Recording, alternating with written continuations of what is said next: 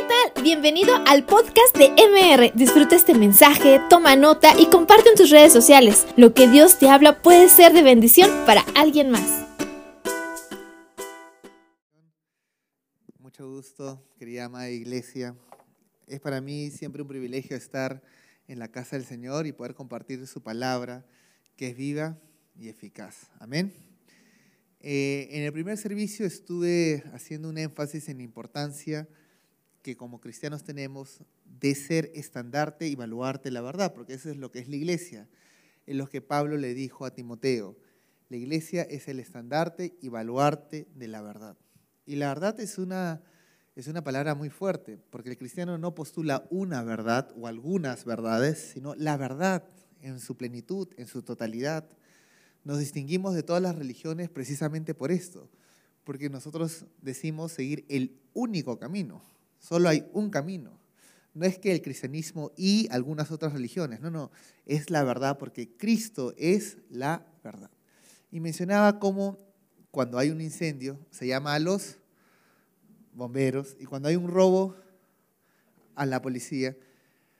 Pero cuando se ausenta la verdad de la sociedad, ¿quiénes son los encargados de dar testimonio de la verdad? Pues lo es la iglesia, los portadores de la verdad. Un cristiano es un portador de la verdad. Es alguien que respondió la pregunta, descifró el enigma, encontró la respuesta, que es Cristo. Y por lo tanto da testimonio de esta verdad en todo tiempo. Pero ¿qué sucede cuando la verdad se ausenta? No sé si podemos empezar con el versículo de Isaías 59, 14 al 15,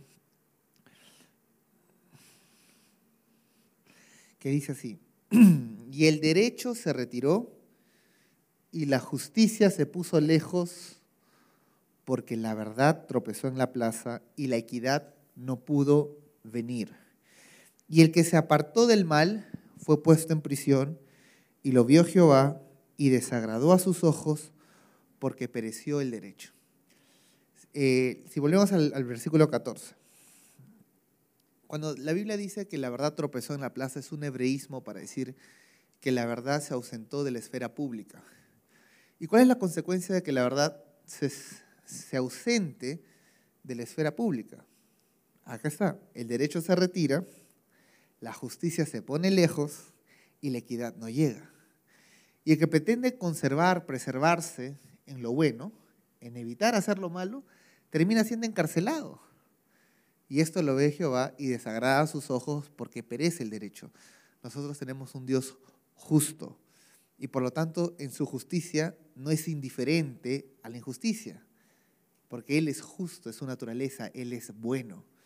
Los juicios del Señor, la palabra dice que son justos y son verdaderos a la vez. No puede existir justicia sin verdad. Puede haber ley sin justicia y ley sin verdad, lo cual haría una ley injusta y una ley falaz, pero no puede existir justicia sin verdad. Entonces el fundamento de la justicia es la verdad. De la misma forma que la ley tiene como propósito servir a la justicia, ese es su propósito original, la razón también tiene como propósito servir a la verdad. Fuera de la razón que no se fundamenta en la verdad, se le conoce como falacias, como sofismas, que por más coherente que suenen y por más lógicos que aparentan ser, realmente son inválidos porque se fundamentan en premisas falsas. Por eso Sófocles decía, la verdad puede más que la razón. La verdad es algo mucho más profundo. Por ejemplo, si uno presume que una persona nace homosexual, entonces bajo esa premisa uno puede concluir lógicamente, decir, si todos nacemos homosexuales, todos tenemos los mismos derechos, por lo tanto el matrimonio se amplía para todos. Ese es un razonamiento lógico, coherente, basado en la premisa que todos nacemos homosexuales. Pero la verdad que te dice que esa premisa es falsa, que no todas las personas nacen homosexuales, porque no existe un gen gay ya se intentó tantas veces, hasta se le puso un nombre en alguna ocasión, XQ28, y ya todas esas teorías han sido desmontadas. En ese sentido, una vez más comprendemos que la verdad puede más que la razón. Y el Espíritu Santo nos da discernimiento para discernir lo verdadero de lo falso. Entonces el cristiano tiene como principal distintivo el reconocer la verdad, el haber encontrado la verdad, el haber atesorado la verdad y no lo vende ni lo cambia por nada. esa verdad es el nombre común para el nombre propio que lo conocemos como Jesús. Jesucristo es la verdad. No es una verdad, es la verdad. Cuando se encumbra la verdad en la sociedad y en la cultura, entonces la Biblia dice, y conoceréis la verdad y la verdad os hará libres, ¿no? Y además dice verdaderamente libres, con el adverbio, verdaderamente, porque hay una falsa libertad, ¿no? Pero hay una verdadera libertad cuando conoces la verdad. La verdad es la realidad concreta, autoevidente, la verdad revelada, ¿no? Ahora, uno, la verdad es como el Señor, Él es el que es. Pero el conocimiento de la verdad a veces es relativo porque está en función a nuestras capacidades eh, y, nuestro entrenamiento. Es por eso que uno necesita en todo momento nutrirse la palabra del Señor para que el Señor nos ilumine a comprender y crecer en todo entendimiento y en toda sabiduría. Es la verdad lo que ha cambiado la historia. En otras palabras, es Cristo quien ha cambiado la historia. Por eso hay un antes y un después de Cristo. Celebramos 2021 años desde que Cristo irrumpió en la historia. Aquellas máximas que Cristo ha compartido radicalmente transformaron la historia humana. Por ejemplo, cuando recordamos que Él nos ha hecho a su imagen y a su semejanza, eso tiene una repercusión concreta. Por ejemplo, cada cierto tiempo se levanta una mentira y disputa la verdad. Por ejemplo, hubo la mentira que decían que el ser humano no era más que un animal evolucionado. Y bajo la premisa que el ser humano es solo un animal evolucionado, entonces uno asume también ciertas premisas que son lógicas a este razonamiento o esta conclusión, como el hecho de que hay subhumanos y hay humanos más desarrollados.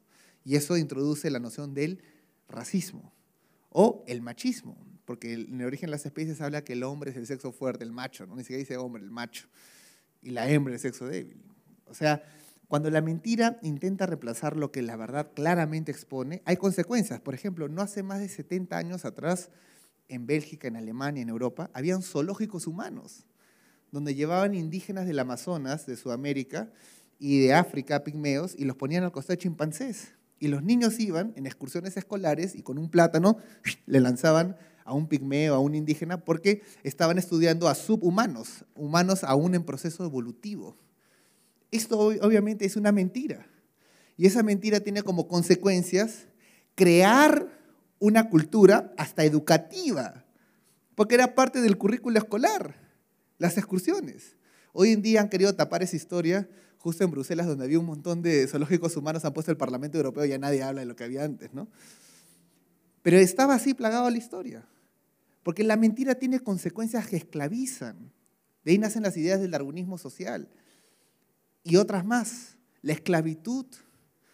Entonces nosotros tenemos que recordar que como cristianos profesamos una verdad, pero una verdad que libera, que libera completamente. Y si esta verdad se ausenta de la esfera pública, la consecuencia natural es que el derecho se retire, la justicia se ponga lejos y la equidad no llegue y el que se mantenga en la verdad sea puesto en la cárcel. Y esto desagrada a nuestro Señor porque perece el derecho. Servimos a un Dios justo y a un Dios bueno. Amén. Hoy en día también se cuestiona otra verdad, por ejemplo, la dignidad humana. El concepto de la dignidad humana en la teoría del derecho y en la teoría política, se considera que la dignidad humana es una facultad inherente. Otros eh, tratados lo llaman innato, con natural, o sea, que es propio, es algo inmanente. Cuando uno lee la Declaración Universal de Derechos Humanos y el genoma humano, tratado vigente, el artículo 1 dice que la dignidad humana es inherente al genoma, al gen que inicia en el preciso instante de la concepción. Entonces la pregunta es, ¿qué nos da el derecho a la vida? ¿Un artículo legal? ¿Un papel llamado constitución? No, lo que nos da el derecho a la vida es la premisa de que nos asumimos personas con dignidad. Y John Locke, que fue un teorista inglés político, explicaba que la dignidad se reconoce como una facultad inherente porque toda criatura humana refleja la imagen de Dios. Fuera de Dios, ¿en qué basarías tu dignidad? Hitler decía que existían vidas indignas de vivir y de esta forma justificó sus políticas de exterminio, eugenesia, eutanasia, lo demás. Pero el cristiano cree que toda criatura refleja la imagen de su creador y por lo tanto ese solo hecho reconocido, cognoscible, hace que nosotros reconozcamos que la dignidad humana es algo inherente, inmanente, permanente, no caduca, ni vence, ni pierde vigencia bajo cualquier situación y contexto. Eso ha creado una especie de cultura cristiana que hoy está siendo desafiada. Por ejemplo, si nosotros asumimos que la persona tiene una dignidad que no caduca y tiene una enfermedad terminal, no lo vemos como algo que se pueda descartar bajo las falacias de ortotanasia o la eutanasia, sino que nos motivamos precisamente por la enfermedad que sufre el prójimo para poder incrementar las investigaciones y descubrir así la cura.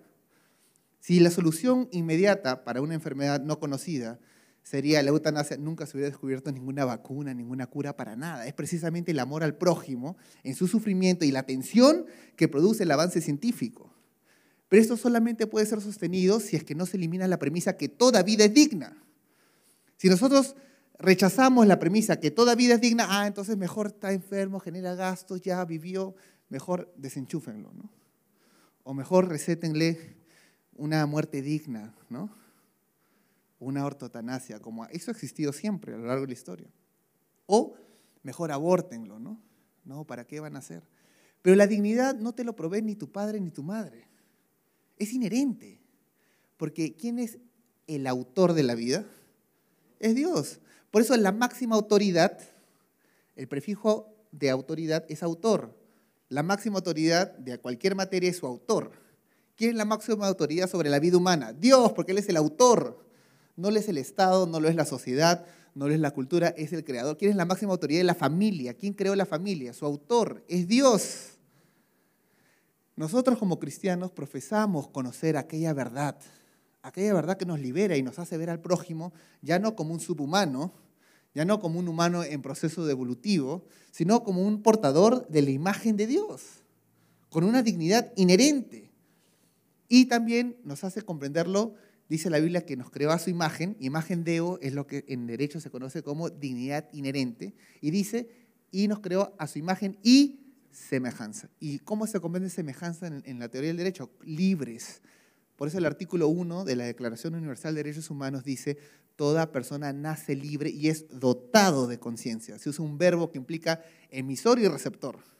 El receptor es la humanidad y el emisor no lo dice explícitamente, pero se presume, pues si la humanidad ha sido dotado de conciencia, alguien lo ha tenido que dotar. Alguien nos ha tenido que hacer libres. Como digo, estas premisas parten directamente de la palabra de Dios. No se puede defender la dignidad inherente fuera de la imagen de Dios. Y no se puede defender la libertad como una facultad propia fuera de la semejanza de Dios plasmada en el ser humano. Por eso es que cuando se habla de la libertad humana, no es una concesión ni tampoco una conquista del ser humano. Algunos creen que hemos conquistado la libertad. No, la libertad no se conquista, uno ya nace libre. Lo único que uno puede lograr es que el Estado del derecho reconozca que nuestra libertad es de nacimiento, nada más. Y cuando reconoce esto, está reconociendo que la libertad no procede de la autoría del ser humano, ni de la voluntad, ni del consenso, sino que es por creación. ¿Y esto cómo se le conoce en el derecho? Como derecho inalienable, que significa que no procede del Estado ni el Estado lo puede retirar. Antes se le llamaba derecho natural, derecho propio, facultades que Dios mismo impartió en su creación. Pero esos aspectos como la dignidad que nos da el derecho a la vida, ojo, el derecho a la vida está anclado a la dignidad humana. Para aprobar el aborto no requiero cambiar la ley, simplemente requiero cuestionar la dignidad del ser humano. Yo puedo decir, ese bebé que lleva la mujer es indigno de vivir porque su padre es un violador. Por lo tanto, aprobemos el aborto por violación. Pero la dignidad no viene de su padre. La dignidad viene de Dios, quien dio el soplo de vida en el vientre de esa mujer. La dignidad no viene del suceso que fue por violación. La dignidad no viene por la edad de la madre. Porque no es la madre quien decide quedarse embarazada. Dios creó el cuerpo. Y Dios es quien permite la vida. Y por lo tanto, en toda circunstancia y contexto, la vida humana tiene dignidad porque ese genoma quien lo diseñó único fue Dios, ni siquiera el padre o la madre. Nadie ha elegido su hijo cómo va a tener su color de cabello, sus ojos, su pulmón, el riñón. ¿Cuántos acá han diseñado un hígado de su hijo? Ni siquiera una oreja hemos diseñado. Porque quien da el soplo de vida no es el ser humano, es Dios. Por lo tanto, no tiene nada realmente que opinar sobre la materia. Pero como el hombre se ha sublevado ante el Creador y su creación, no reconoce entonces la dignidad, porque no reconoce la imagen de Dios en el ser humano como algo inherente. Entonces se imagina que otorga la dignidad. ¿Da vida o no da vida? ¿Da vida o no da vida? ¿Y cuál es la reacción del creyente y el cristiano frente a este escenario? Eh, temprano compartí algunos versículos que me gustaría comentarlo. Por ejemplo, en Éxodo 1, 15 al 21. Hubo un caso particular. El rey de Egipto habló a las parteras de las hebreas, una de las cuales se llamaba Cifra y otra Fua, y les dijo, cuando asistáis a las hebreas en sus partos y veáis el sexo, si es hijo, matadlo. Y si es hija, entonces viva. Pero las parteras temieron a Dios y no hicieron como les mandó el rey de Egipto, sino que preservaron la vida de los niños. Era un ejemplo claro de infanticidio, ¿no? El rey de Egipto le dice, si sale niño, muere, y sale niña, que viva. O sea, ¿quién se creía autor de la vida? El rey de Egipto. Como que si él hubiera ordenado al vientre procrear. Como que si él hubiera diseñado la composición física del ser humano. Y realmente, como él tenía convicción que él tenía autoridad sobre la vida y la muerte, le ordena a las parteras hebreas y les dice, bajo las condiciones que yo considero, si nace hombre, muere, si nace mujer, que viva. Pero ¿qué pasó con las, con las parteras Cifra y Fua, que eran las que dirigían las parteras hebreas? Dice, tenían temor de quién? ¿Del rey? ¿De la opinión pública? De Dios. De Dios. El principio de la sabiduría es el temor de Jehová, el temor de Dios. Como tuvieron temor de Dios, no le hicieron caso al rey. Porque sabían que sobre una autoridad hay una mayor. Y sobre la autoridad del rey de Egipto está la autoridad de Dios. Y sabían que eventualmente ellos tendrían que rendir cuentas ante un tribunal incorruptible. ¿Y qué excusa podrían dar? No se puede mentir al Señor. Ellas decidieron hacer lo correcto porque tuvieron temor de Dios. Y el temor de Dios, como explica Proverbios 8, es aborrecer lo malo, es aborrecer la lengua mentirosa. Es el principio de toda sabiduría. Entonces, la verdad liberadora del cristianismo, que nos reconoce dignos, nos reconoce libres, se ve desafiado permanentemente a lo largo de la historia. El darwinismo cuestionó la dignidad. Si hay subhumanos, entonces no todos son dignos de vivir, o no todos merecen la misma libertad. Por ejemplo, dentro de las explicaciones y los debates entre ateos y cristianos, hay una explicación que Richard Dawkins, eh, un ateo, da sobre qué pasa si en una isla queda un animal en peligro de extinción y un ser humano. Tu hijo, dice, ¿no? Y uno de los dos tiene que matar al otro para sobrevivir. ¿Cuál debe sobrevivir? Entonces uno dice, mi hijo. No, porque tu hijo es un ser humano más. En cambio, el, el animal de extinción ya es el último. Así que podemos procrear más niños, pero no podemos equiparar al animal, ya se pierde la especie. Esa lógica solamente puede partir de la idea de que la dignidad humana no existe, pues. Y si la dignidad humana no existe, su derecho a vivir es cuestionado y por lo tanto se permite el aborto, la eugenesia, que es la purificación racial. O sea, la eugenesia que dice que vamos a sacrificar a algunos bebés para purificar la raza parte de la premisa que hay seres superiores y hay seres inferiores. Pero no hay ser superior ni inferior porque Dios no hace acepción de personas. Dios no ama más al pobre que al rico, los ama a todos por igual. Dios ama tanto al multimillonario de México como al pobre de la esquina, los ama por igual. Dios no hace acepción de personas. Dios no crea chatarra. Todo refleja su imagen, su imagen y su semejanza. Esta es una verdad revolucionaria que nos da por ende el derecho a la vida, nos da el derecho a la libertad. Pero esto se ve desafiado no solamente en la época de Cifra y Fuga, sino a lo largo de la historia. Vemos después el caso de Sadrach, Mesach y Abednego, los tres amigos de Daniel, en el versículo, en el capítulo 3, del 13 al 21, un rey Nabucodonosor erige una estatua después de un sueño y emite un edicto a todo pueblo, lengua y nación, que es la forma de describir un sistema de carácter mundial. Como un orden internacional significa derecho internacional, un orden mundial significa los organismos que administran el derecho internacional. Entonces emite un edicto a todo pueblo, a toda lengua y a toda nación. Si hoy se tendría que hacer algo similar sería a través de la ONU, de una Asamblea General de las Naciones Unidas. Y cuando los convoca a Sadrach, Mesach y Abednego, que no se postraban, les dice, ¿es cierto que ustedes al oír el tamboril, la zampoña, la flauta, no se quieren postrar a adorar? ¿Qué le responde Sadrach, Mesach y Abednego? Le dicen, no es necesario que te respondamos sobre este asunto. O sea, le dicen a Nabucodonosor que esta materia no es de jurisdicción estatal. ¿Ustedes imaginan lo que esto significa? Es una respuesta aparentemente insolente decirle a Nabucodonosor que ni siquiera tienen que responderle a su pregunta. ¿Por qué? Porque el rey imaginaba que tenía potencia o poderes plenipotenciarios, absolutos y totales. Podría, tenía jurisdicción sobre el corazón, el alma, la mente, el espíritu, pero no es así. Solamente dice la palabra de Dios, denle al César lo que es del César y denle a Dios lo que es de Dios. ¿Y Dios qué demanda de nosotros? Dice, amarás al Señor tu Dios con todas tus fuerzas, tu mente, tu alma. Solamente a Dios se le puede dar eso, no se le puede sacrificar lo que le pertenece a Dios ante el altar del Estado, no se puede.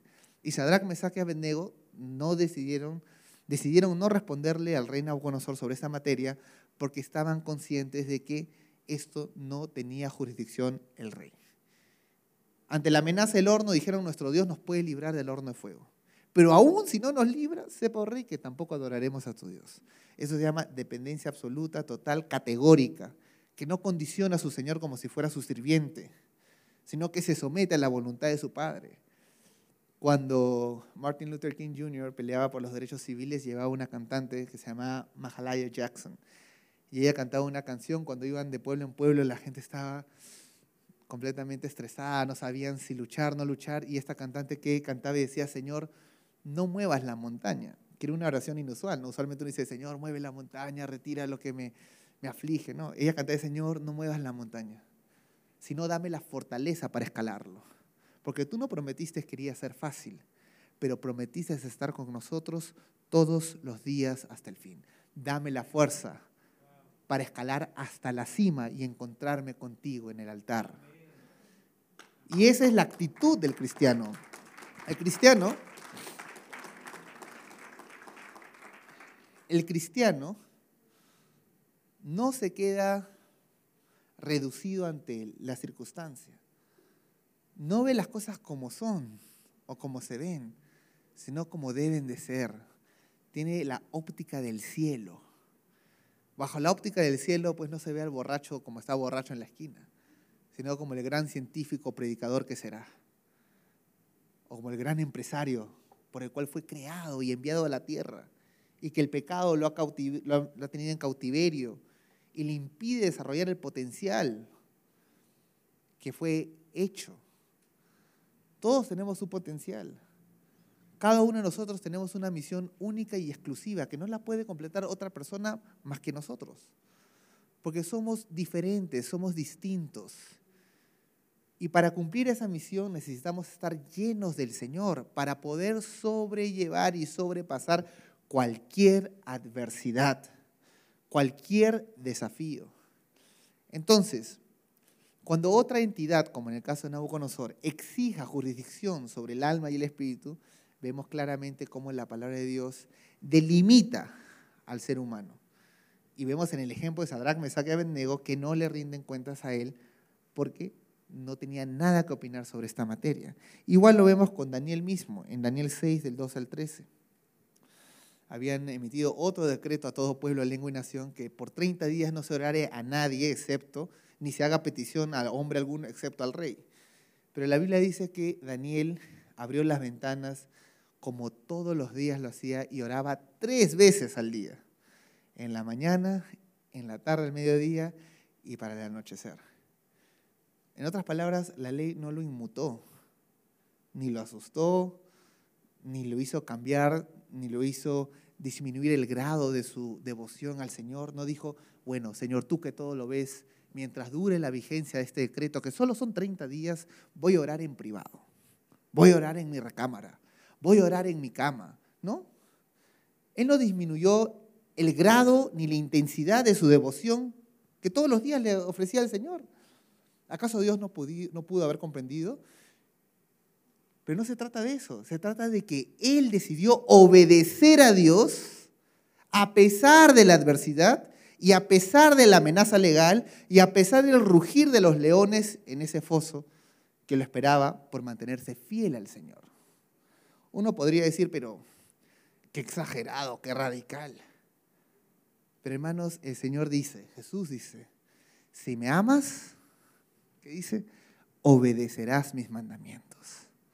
Es muy sencillo. ¿Cuántos amamos al Señor? Amén. Si le amamos, debemos de obedecer sus mandamientos.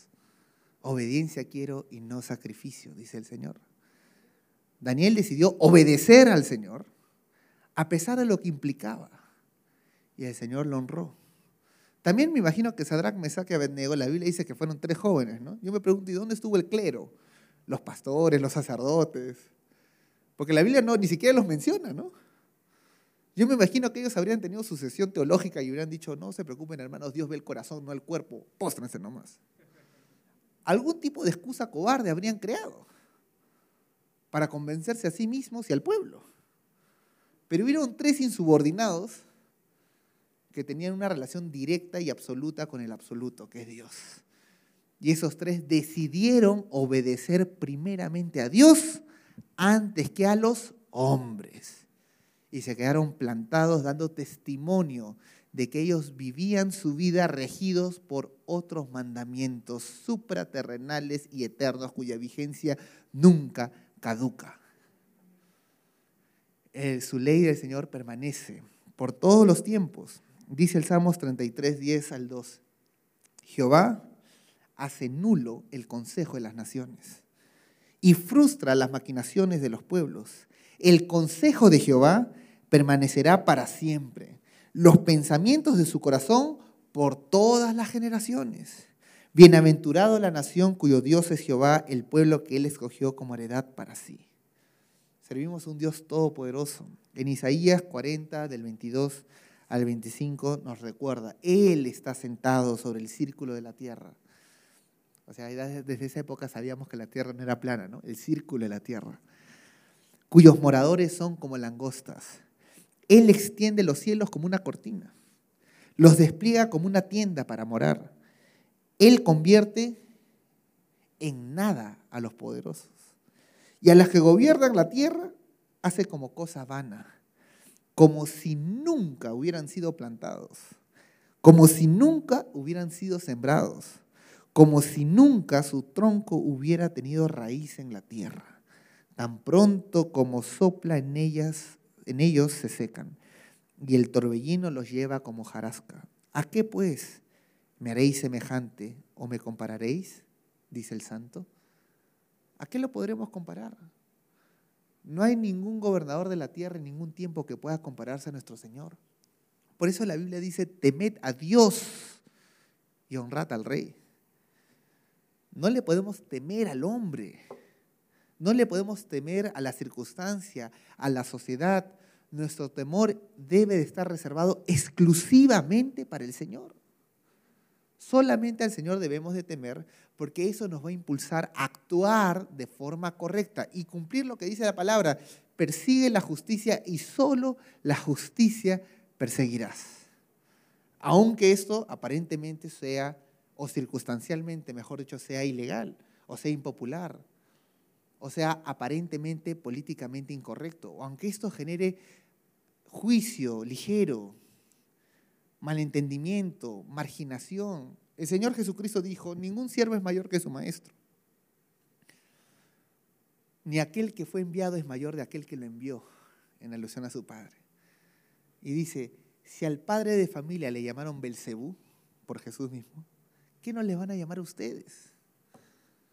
El hijo bienaventurados cuando por mi causa se han dicho toda clase de mentiras, calumnias, difamaciones. Gócense porque así sucedió con los santos que les, y los profetas que los antecedieron. En otras palabras, nosotros como cristianos, portadores de la verdad, conocedores de la verdad, no podemos actuar como si ignoráramos la verdad. No podemos fingir no conocer la verdad, porque eso nos haría cínicos. ¿Qué es un cínico? Es una persona que cree una mentira porque conviene, nada más. No porque lo crea, sino porque le conviene. Entonces en el trabajo le dicen, oye, ¿tú estás a favor de la unión civil? Claro, le dice. ¿Por qué? Porque no quiere pelearse con el jefe, que es activista y la puede votar. Entonces cree la mentira únicamente porque le conviene laboralmente. O delante de sus amigos en la universidad, no, mira, hay un grupo fanático religioso, pero son minoría. ¿Tú qué, opinas? Le dicen, ¿no? ¿Tú qué piensas? Bueno, sí, pues a veces hay en todos lugares y se hace el disimulado, el desentendido. ¿Podremos engañar al Señor que todo lo ve y todo lo conoce, que escudriña nuestro pensamiento y conoce la intención de nuestro corazón? ¿Qué podríamos cosechar si mantenemos una actitud cínica? O sea, hacernos los desentendidos. Definitivamente no vamos a cosechar una bendición, porque aquello que sembramos, eso mismo cosecharemos. Si nosotros creemos una mentira porque conviene, eso mismo vamos a cosechar. Y la gente va a creer una mentira en los cristianos porque también conviene. Nosotros, en este sentido, debemos estar resueltos a vivir en la verdad. Y hermanos, eso es un desafío para todos, porque solo aquel que intenta hacer lo bueno descubre lo malo que es. Nadie puede estar tan consciente de lo malo que es hasta que intenta hacer lo bueno. Cuando tú intentas hacer lo bueno, programas tu semana, tu agenda, tu vida, con horario, con alarma y todo, y después te das cuenta que ni medio día pudiste cumplir. Dice, ¿qué tan malo era? Qué sinvergüenza que soy. Qué tan ocioso, tan indisciplinado. ¿Cuándo uno descubre lo malo que es? Cuando intenta hacer lo bueno. Pero esto es algo bueno, porque nos mantiene humildes. Si no, pensaríamos que todo lo podemos, ¿no? por nuestra propia fuerza y nuestra mera voluntad. Pero cuando uno intenta hacer lo correcto, se da cuenta lo limitado que es. Y en esa limitación es que volvemos la mirada al cielo y le pedimos, Señor, ten piedad de mí, ayúdame, Señor.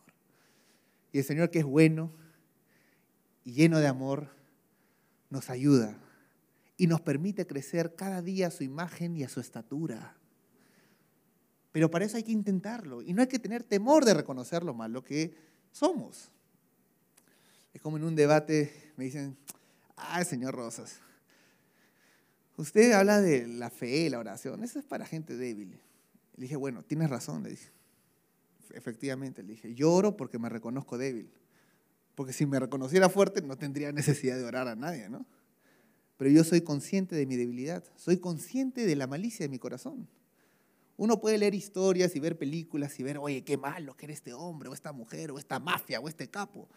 Pero no vas a encontrar ninguna fuente más fidedigna que te demuestre la crueldad del ser humano que tu propio corazón. Porque son en la intimidad y la transparencia absoluta ante tu Señor, te das cuenta lo corrupto que uno es. Es como aquel chiste, había una vez, dice un predicador, diciendo, Señor, te pido que desaparezcas a todos los corruptos en este instante. Y desapareció el pastor también.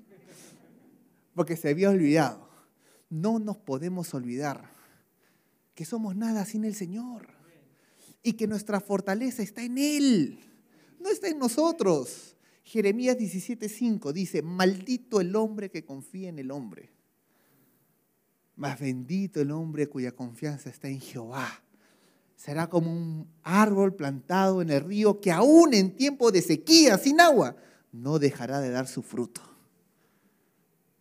Nosotros somos fuertes en Él.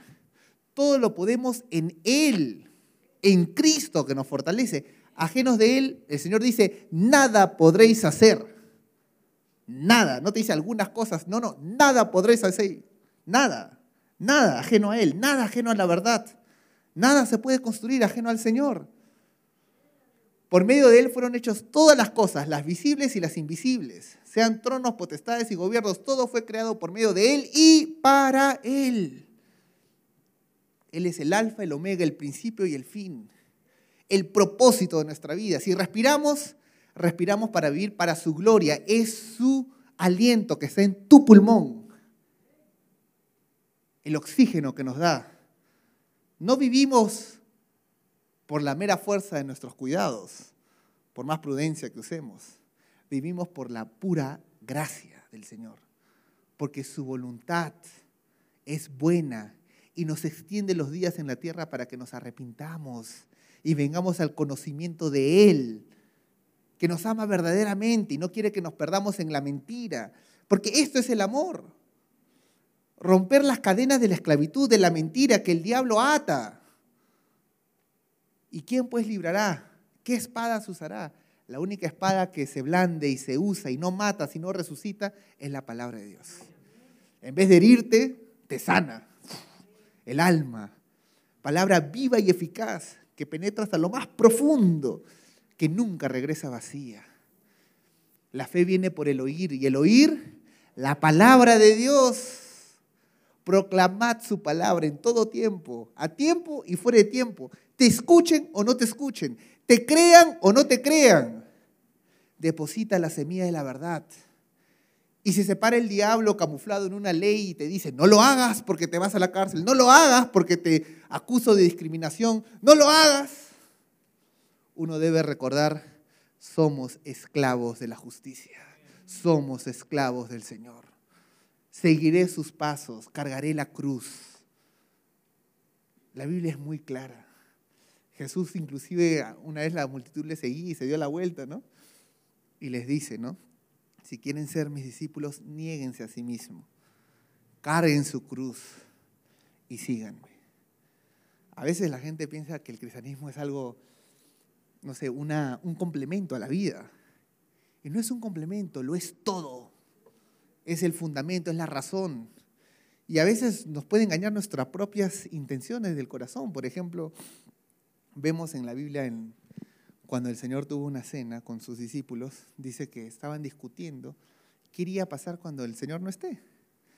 ¿Quién iría a ser el que iba a tomar la posta? Y el Señor se sienta a la mesa con los discípulos y le dice, y ese es un diagnóstico netamente político, ¿eh? Jesús le dice a sus discípulos, los reyes de este mundo se enseñorean sobre las naciones, se adueñan de las naciones, los reyes, y son llamados bienhechores. O sea, la demagogia funciona. Bien hecho, bravo. Esa es una descripción de análisis político por la boca de nuestro propio maestro. Los reyes de este mundo se enseñorean sobre las naciones y son llamados bienhechores. Inmediatamente le dice, mas no sea así entre vosotros. No sea así entre vosotros. El que quiera ser el más grande, que sea el que sirva. Y el que quiera ser primero entre ustedes es el primero en servir. De ahí nace la palabra primer servidor, conocido hoy como primer ministro, porque ministro es en griego servidor. De ahí nace la palabra mandatario, que significa que responde al mandante. ¿Quién es el mandante? El ciudadano y el mandatario el presidente. En otras palabras, Jesús cambió la paradoja del poder. Ya no más el soberano y súbdito, la relación de soberano y súbdito, sino ahora la relación de ciudadano-servidor público. Esta, esta máxima de Cristo cambió la historia hasta el día de hoy. Por eso cuando vemos este pasaje y lo comparamos intertextualmente con otros pasajes del Evangelio, vemos que una mamá quería hacer su lobby y le dice, le prepara una, unas ricas enchiladas, pues que le habría preparado una buena comida y le dice, Señor, que un hijo mío se sienta a la derecha y mi otro hijo a la izquierda, pues. O sea, ya lo había, ya lo había ya se había proyectado, ¿no? Primer ministro y ministro, ¿no? Vicepresidente. Y el Señor le dice, ¿acaso van a poder tomar la copa que yo voy a tomar? O sea, ¿estás consciente de lo que me pides? Y después le dice, sí, ciertamente tomarán de mi copa. Porque los discípulos, ¿cómo murieron los discípulos? Perseguidos, crucificados, algunos crucificados de cabeza, otros despellejados, otros hervidos en ollas, otros tirados desde un templo.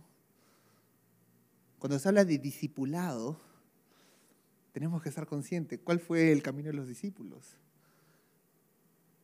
Todos los discípulos tuvieron la dicha y el honor de sufrir por su Señor y por la verdad.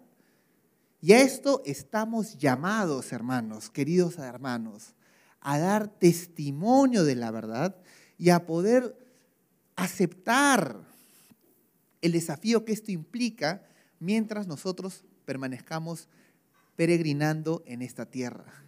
Que no nos dejemos amilanar. Y aquellos que han tomado en serio las palabras del Señor y la han aplicado en su vida han logrado cambiar la historia. Quiero dar algunos ejemplos. Hubo un joven llamado William Wilberforce en Inglaterra que creía en la dignidad inherente del ser humano y por ende no podía aceptar que a la vida de un ser humano que tiene un valor absoluto se le ponga un precio, como si fuera una cosa, y se lo vende y se lo compre como un esclavo. Dijo, esto no puede ser. Todos somos hechos a imagen de Dios. Y se resolvió luchar contra la trata o el tráfico humano de esclavos y después contra la esclavitud en el Reino Unido. Le tomó varias décadas cumplir su objetivo, pero no se rendía. Y hasta se enfermó físicamente. Le dio gastritis, tenía muchos aquejamientos físicos porque era muy pesado la carga.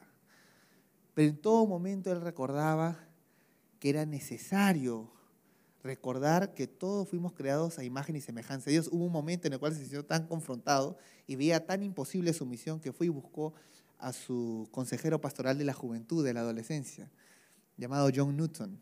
Y va y le dice, mira, la verdad que estoy considerando renunciar a ser congresista para entrar al ministerio de forma permanente en la iglesia como pastor.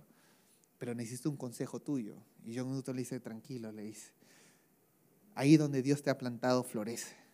Cumple la misión que Dios te ha dado donde tú estás. Y le dice, yo hasta ahora me parece escuchar las cientos de voces de esclavos que yo trafiqué, porque antes de ser un siervo del Señor, era dueño de embarcaciones en Inglaterra que traficaban esclavos. Y un día mi barco casi se hunde. Y yo, un miserable, me atreví a orar a Dios. Y Señor, ten misericordia de mí. Y Dios me salvó. Así que he escrito una canción para que lo uses en tus mítines públicos. Y le entrega la canción Sublime Gracia. De ahí nace la canción Sublime Gracia, es el testimonio de John Newton, el esclavista, el que vendía y compraba esclavos. Y le dice, guerrea con todas tus fuerzas y no te rindas, que el Señor está contigo todos los días hasta el fin. Batalla y batalla. Y gracias a Dios que este joven escuchó y logró abolir la esclavitud y logró abolir la trata, la venta y la compra de esclavos, porque tenía temor de Dios pero no solamente él, también Dios levantó a otros grandes hombres. Dios levantó en Estados Unidos a Lincoln también para luchar contra la esclavitud, que era algo legal. Y él citaba la palabra de Dios para combatirlo. Decía, así como se escribió tres mil años antes, se dijo tres mil años atrás, se debe repetir hoy. Los juicios del Señor son justos y verdaderos a la vez. Estados Unidos no puede sobrevivir mitad esclavo, mitad libre que Dios nos ayude. Y es más, remarcó y, dijo, y si tienen que morir la misma cantidad de nuestros hijos blancos para equiparar la muerte de los negros traídos en las embarcaciones y dados a muerte por el azote en las plantaciones, que así sea.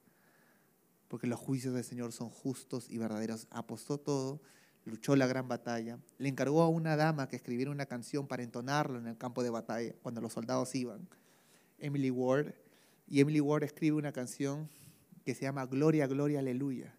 Y la canción dice, Gloria, Gloria, Aleluya, su verdad marchando está. Qué hermoso. Una verdad en acción, una verdad en batalla, una verdad dispuesta. Y dijo, ha sonado la trompeta que jamás suena para la retirada. Es tiempo de avanzar en la historia. Y el reino de los cielos avanza desde los días de Juan el Bautista. Nunca la iglesia ha estado detenida ni en retroceso. Jamás el reino de los cielos sigue avanzando. A veces uno dice, no, pero es terrible la situación. No, es solo la intensidad de la reacción que sube. Pero el reino de los cielos sigue avanzando, sigue avanzando. Es lo que la palabra claramente lo dice. Pero no solamente esas personas, hubieron más. Emily, Hannah Moore, perdón. Hannah Moore, que fue una dramaturga, una de las primeras que hizo el diccionario en inglés en Inglaterra fue la que acompañó a Wilberforce en esta batalla, dando la batalla cultural.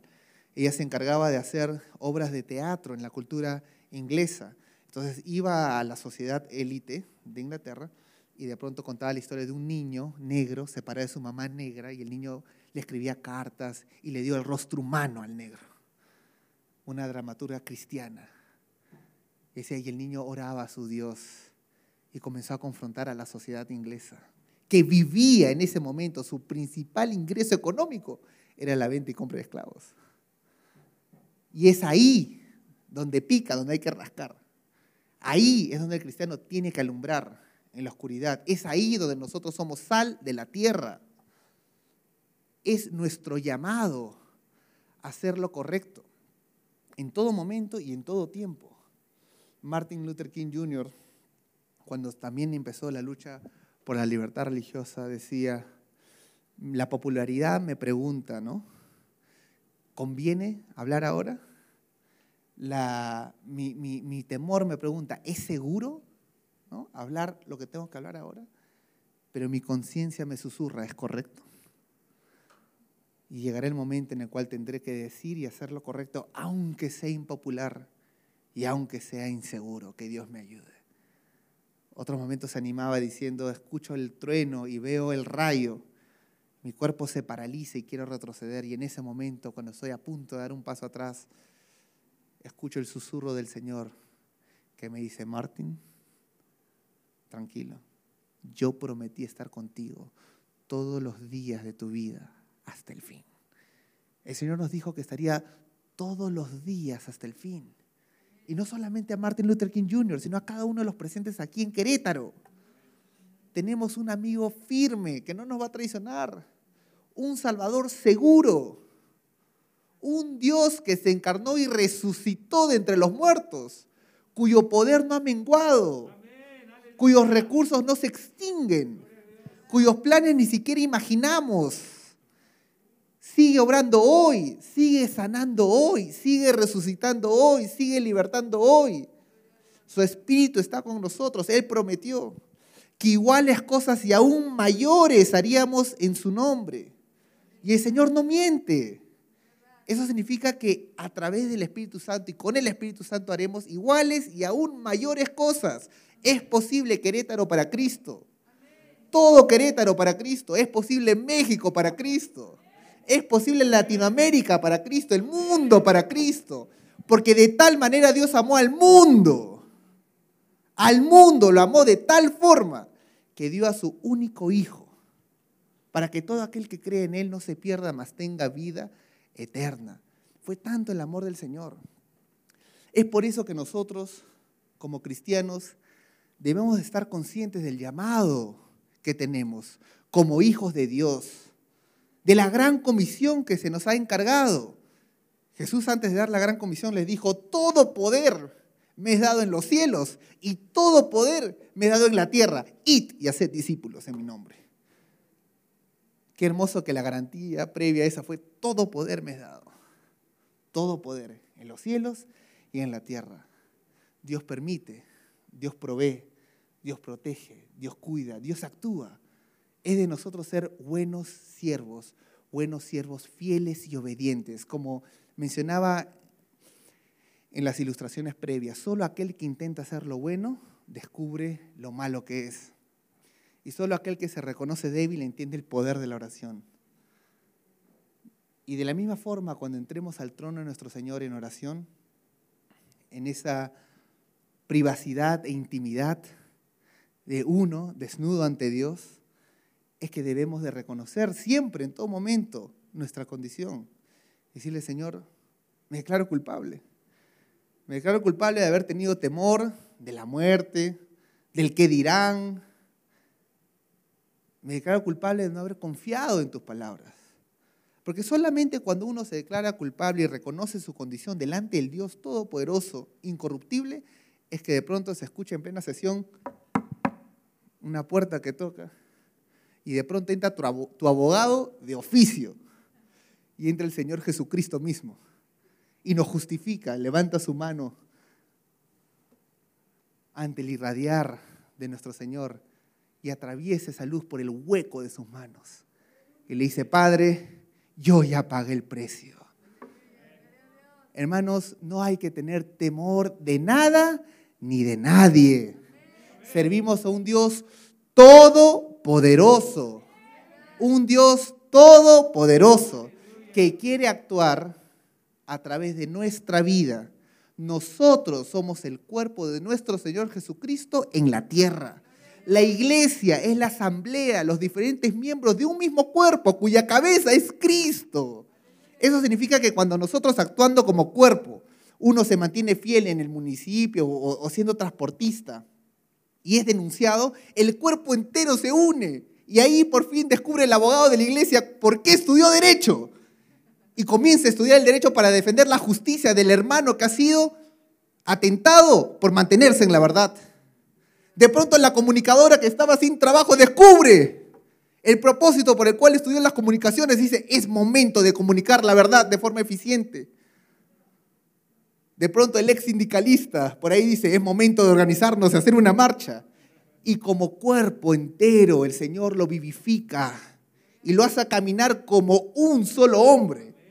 Ya no como 300 miembros que caminan, sino un solo hombre. Buscando cumplir la voluntad del Padre en Querétaro, en México y en todo el mundo. Pero para esto, hermanos, es necesario unirnos en el Espíritu del Señor. La Biblia dice que la oración de nuestro Señor era que seamos uno, como Él es uno en el Padre, uno.